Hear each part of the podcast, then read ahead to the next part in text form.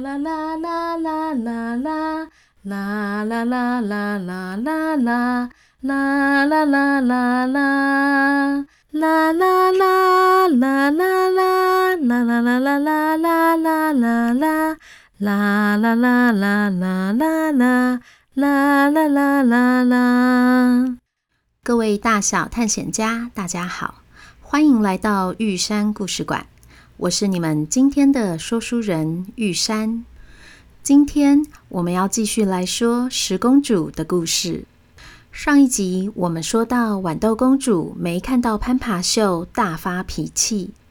公主，公主，不要生气嘛！我刚刚打听到了，因为我们今天比较晚才到，好像长发公主在我们来之前把头发剪了，所以今天的秀才取消了。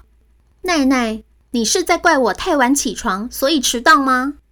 不是，不是的，我是说啊，事情突然有变化，也不在预期内啊。我们就先在这里看看风景，等马车来。这里这么热，是要怎么等啊？我渴了，拿喝的来。呸呸呸，这是什么啊？为什么不是现榨果汁？公主啊，我们出门在外不方便，所以早上厨师准备的是白开水。算了，我饿了。吃的呢？哈？为什么没有我喜欢的鲑鱼三明治？公主啊，鲑鱼夹馅容易坏啊，所以厨师换成了葡萄干口味。拿走，拿走，我不要吃了。马车到底什么时候才要来啊？原来豌豆公主珍稀是樱花雨国王和皇后的掌上明珠，从小娇生惯养，只吃沙朗牛排和新鲜现捕的鲑鱼，只喝现挤牛奶和现榨果汁，餐具全部都是镶金边的高级瓷器，衣服上则是布满了纯手工缝制的蕾丝。寝具则用的都是进口的天丝棉。国王和皇后以为这样会教养出品味很好、气质非凡的公主，没想到珍惜虽然因此敏锐度很高、心思聪颖，却也成了一个凡事挑剔、有着公主病的公主，常常稍有不顺心，就大发脾气，让整个城堡的人都非常伤脑筋。传说中，公主能够察觉得出十二张床垫下的豌豆，也是真的。珍惜的大房间里有两张床，各有十二张床垫。为了持续锻炼自己的敏锐度，他每晚睡前都会要求侍女奈奈。在其中一张床的床垫下放豌豆，珍惜会轮流躺过两张床后，猜出没有放豌豆的是哪一张床。多数时候，珍惜的感觉还蛮准的，但有时候也会猜错，他就会非常生气，指责奈奈豌豆挑的不好，位置没有放对。要求奈奈不断重新来一次，直到自己猜对，才心满意足的入睡。他们今天攀爬秀之所以会迟到，正是因为昨天晚上珍惜又猜错了，所以太晚睡，今天早上爬不起来。来了来了，马车来了，公主快上车！珍惜坐上了马车，还是忍不住抱怨：这路为什么那么颠簸啊？坐起来好不舒服哦，不能选其他条路吗？突然，咔啦一声，马车重重地顿了一下，然后停了下来。哎呀，是怎样啦？车夫是不会驾驶马车吗？原来是马车的轮子卡到路上的石头，珍惜只好不情愿地和奈奈站在路边，等着车夫把轮子推起来。到底是好了没啊？蚊子超多的。咦，你们有没有听到什么声音？好像是有一群人骑马过来的样子。奈奈开心的想大声喊他们来帮忙，却被珍惜阻止。等等，马匹跑起来的声音很沉重。嗯，有金属声。他们听起来都带着武器。我们先躲起来观察一下。果然，才过一下。三个骑着马的人直奔过来，看到卡在路上的马车，其中一个拿着大刀的人说：“看来豌豆公主的马车坏了，他们应该走不远，快追！绑到他们，我们金刀三人帮就发大财了。”小杰和珍惜、奈奈以及车夫一起躲在树丛里，听到这番话，都吓出了汗来。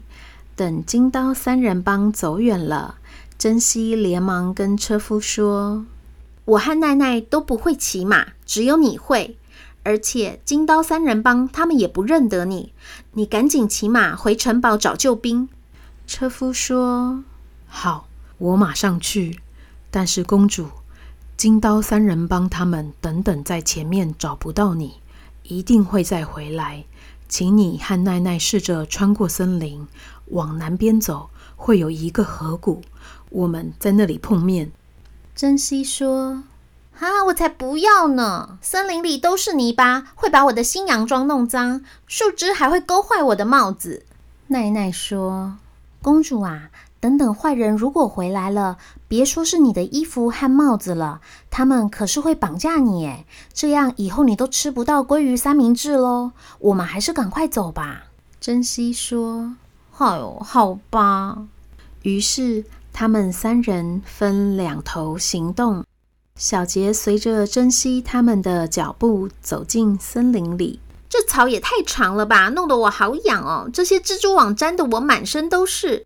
公主，我帮你拨开。算了，现在逃命要紧，赶快走吧。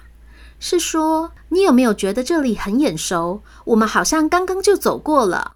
公主啊。森林里不都到处长这样吗？不对，我记得刚刚就看过那棵长得很奇怪，像是狮子在跳舞的树。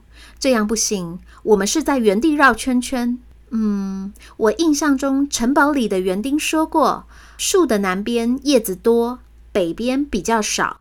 你看这棵树的前面，像是狮子头上的鬃毛，非常茂密；后面就像是狮子的尾巴，光秃秃的。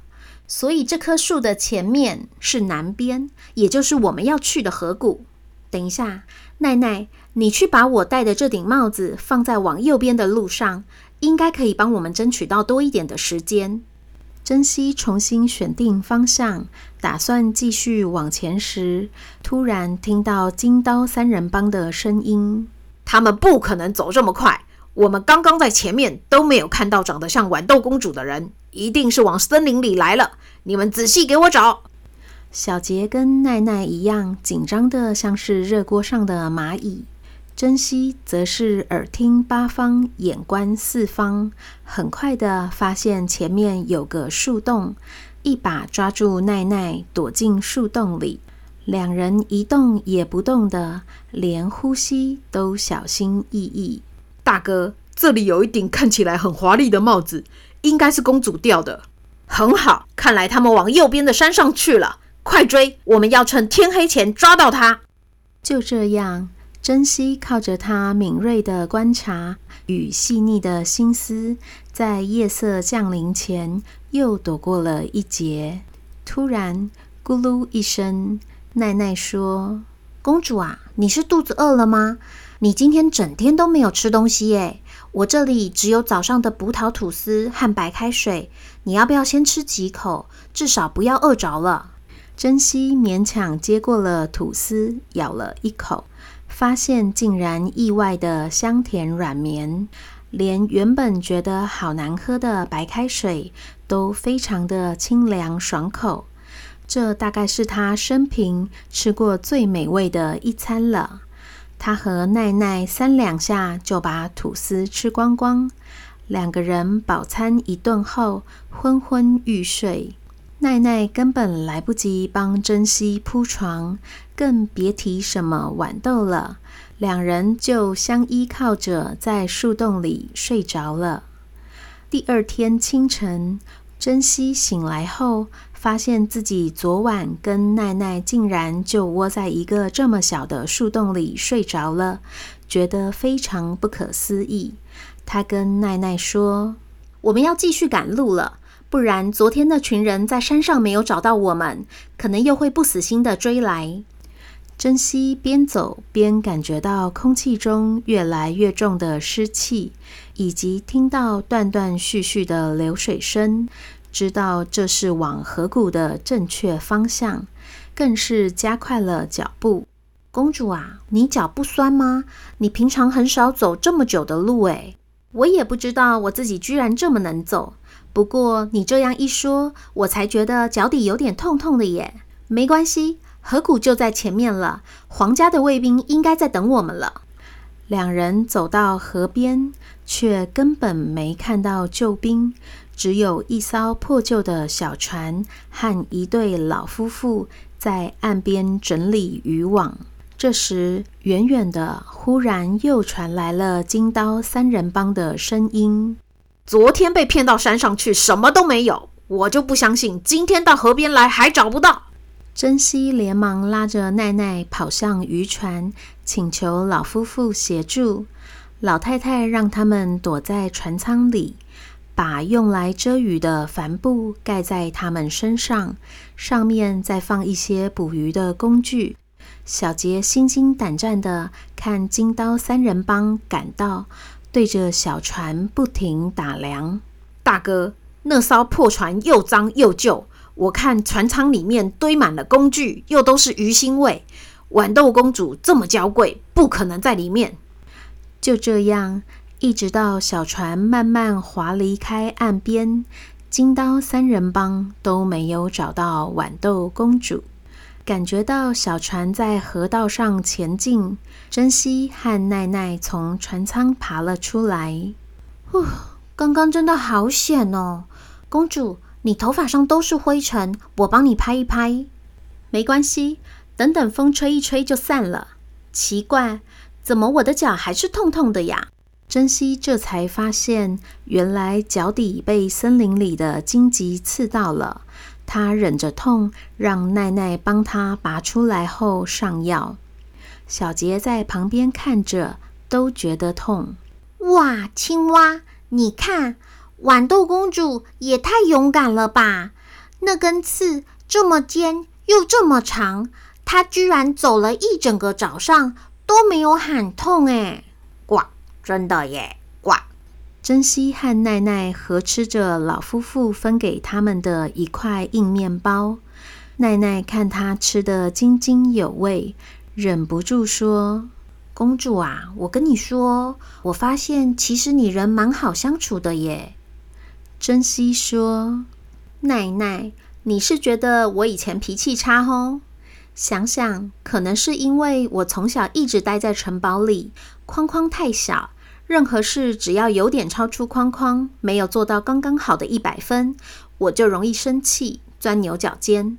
这次出来才发现世界这么大，根本没有框框，也就没有什么好生气的啦。”你想想看，在森林里那棵像是狮子跳舞的树，如果是长在城堡的花园里，一定会被园丁修剪得很工整，就不可能这么有趣又有生命力。我们也就无法靠着它找到河谷了。这次虽然没有看到让人大开眼界的长发公主攀爬秀，但我也算是打开自己的心胸了。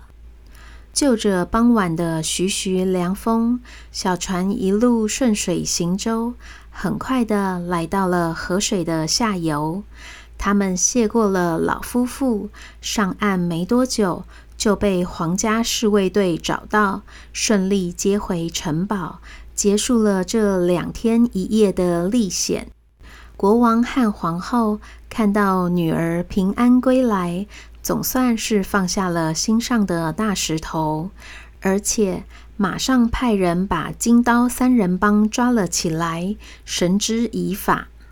当天晚上睡前，珍惜对奈奈说：“奈奈，请管家把这些床垫都搬走，然后你把那些豌豆也都丢了，留一张床就好。今晚就让我好好睡一觉吧。”奈奈依照吩咐，把豌豆撒到窗外。刚好落到了小杰的头上，小杰一把接住豌豆，觉得这次的任务实在是太惊险了，但也很开心，看到豌豆公主走出框框，脾气变好了。小杰把豌豆放进宝物袋中，就在这时，他感觉到口袋震动了一下，拿出墨水清单，发现上面出现第七行字：“刻着美人鱼的匕首，匕首是短刀的意思。该不会是人鱼公主要杀王子吧？”突然，铿锵一声。是金属撞击地面的声音。小杰眨了眨眼睛，发现是一把匕首落在脚边，而且匕首的握把处还雕刻了一条美人鱼。哼，这就是我要找的匕首吗？如果是的话，那这个任务也太简单了吧！啦啦啦啦啦啦啦啦啦啦啦啦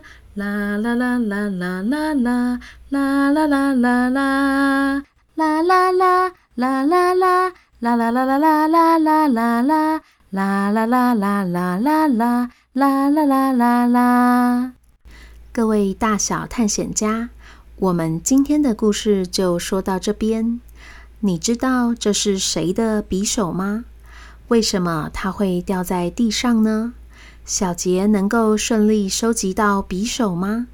对了，上个礼拜我们说到玉山会回应大小探险家的留言，我们一起来看看有哪些哦。雨曾说很喜欢第六集。雨熙说玉山一个人可以发出不同角色的声音，好厉害啊！林飞说我要给一百颗星。然后我觉得珍妮佛的声音和豌豆公主的声音好像，他们是同一个人吗？谢谢雨岑、雨熙和林飞。玉山在这里也要跟小探险家们说，故事里听到的角色都是玉山自己配音的哦。可能也是因为这样，小飞会觉得珍妮佛和豌豆公主的声音好像，不过他们不是同一个人哦。两个人声音虽然都比较高，但是珍妮佛在民间卖艺，所以声音会比较江湖气一点。豌豆公主则是在城堡里长大，所以比较娇气一些。仔细听听看，应该可以感觉有一点差别。大小探险家们也可以试试看，自己可以扮演多少种角色，发出多少不一样的声音哦。听说芊芊最近刚好读到原版的长发公主是要王子来救，而玉山故事馆改编的长发公主是自己锻炼攀爬术，自己救自己。芊芊觉得自己救自己比较厉害。谢谢芊芊的回应，玉山也喜欢自己救自己的版本。但要记得哦，如果要进行这种比较难的锻炼或是运动，要有好的老师，像是青蛙这样就很适合当健身教练哦。呱呱！新闻说，喜欢玉山故事馆赋予公主们灵魂，特别是对青蛙王子的说话印象深刻，觉得很有趣。文心也说，呱呱越来越棒了，真的让人印象很深刻。